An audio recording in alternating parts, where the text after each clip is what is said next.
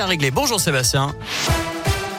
Salut Nico, salut à tous. C'est une info pratique pour débuter la montée du Grand Colombier par Culose et fermer la circulation à partir d'aujourd'hui. Le début de travaux de sécurisation qui devrait durer un mois et demi. Le sommet restera accessible par Virieux, Anglefort et Lochieux jusqu'à la fermeture hivernale.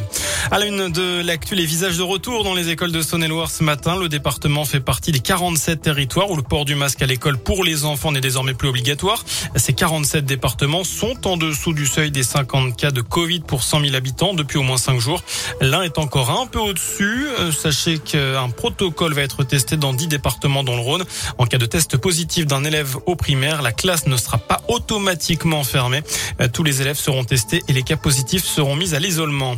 Il louait des logements insalubres dans l'agglomération lyonnaise. Il détenait également des salons de coiffure clandestins et fabriquait de faux documents pour obtenir des prestations sociales.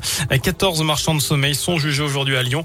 On compte plus d'une centaine de victimes. Le procès de durer jusqu'au 15 octobre. Dans le reste de l'actu, chez nous à Bourg, Bourg qui a désormais sa rue Arnaud Beltrame. Elle a été inaugurée ce matin. Elle remplace la rue Chateaubriand qui passe juste devant le groupement de gendarmerie de l'Ain. Arnaud Beltrame, c'est ce gendarme hein, tué à Trèbes dans l'eau en 2018 lors d'une attaque terroriste dans un magasin. Il s'était substitué à un otage. À Bourg, une rue porte son nom donc. Depuis ce matin, un moment émouvant pour Yannick Bellemain-Laponaz, le commandant de groupement de gendarmerie départementale de l'Ain très émouvant. C'était un camarade de promotion, donc je pense très fort à lui aujourd'hui, à sa famille, à sa maman et à son épouse. Euh, C'est vraiment un moment très important pour nous, euh, les gendarmes. Effectivement, cette caserne qu'on appelait caserne Châteaubriand s'appellera caserne Beltrame, euh, de fait. Et donc c'est très fort de sens pour les gendarmes de là. Voilà, après Montluel, Bourg-en-Bresse est donc la deuxième commune du département de l'Ain à avoir une rue au nom du colonel Arnaud Beltrame. Allez chercher vos enfants à l'école et restez chez vous jusqu'à ce soir. C'est le message du maire de Marseille, Benoît Payan, alors que des pluies diluviennes s'abattent sur le sud-est de la France, notamment dans les Bouches du Rhône, placées en vigilance rouge pour pluie inondation.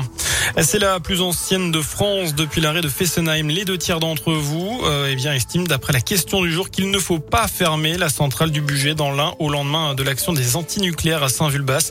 5 à 700 personnes ont manifesté. Vous pouvez d'ailleurs répondre sur notre site internet jusqu'à 19h. Des milliers de milliards de dollars, c'est le montant de la gigantesque fraude fiscale révélée par une nouvelle enquête. Mise en cause cette fois les grands de chefs d'État et de gouvernement, dont certains encore en exercice, la chanteuse Shakira ou encore l'ex-patron du FMI, le français Dominique Strauss-Kahn. Tous sont suspectés d'avoir placé leurs sous dans des sociétés offshore pour échapper à l'impôt.